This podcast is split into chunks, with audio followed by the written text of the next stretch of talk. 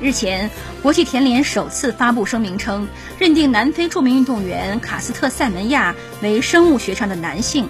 如果他想继续参加女子比赛，就必须服用睾酮素抑制剂。对此，塞门亚十九日回应称，国际田联有关机构对待他就像人类的小白鼠。作为南非当今最具影响力的运动员之一，塞门亚在过去的伦敦、里约两届奥运会上。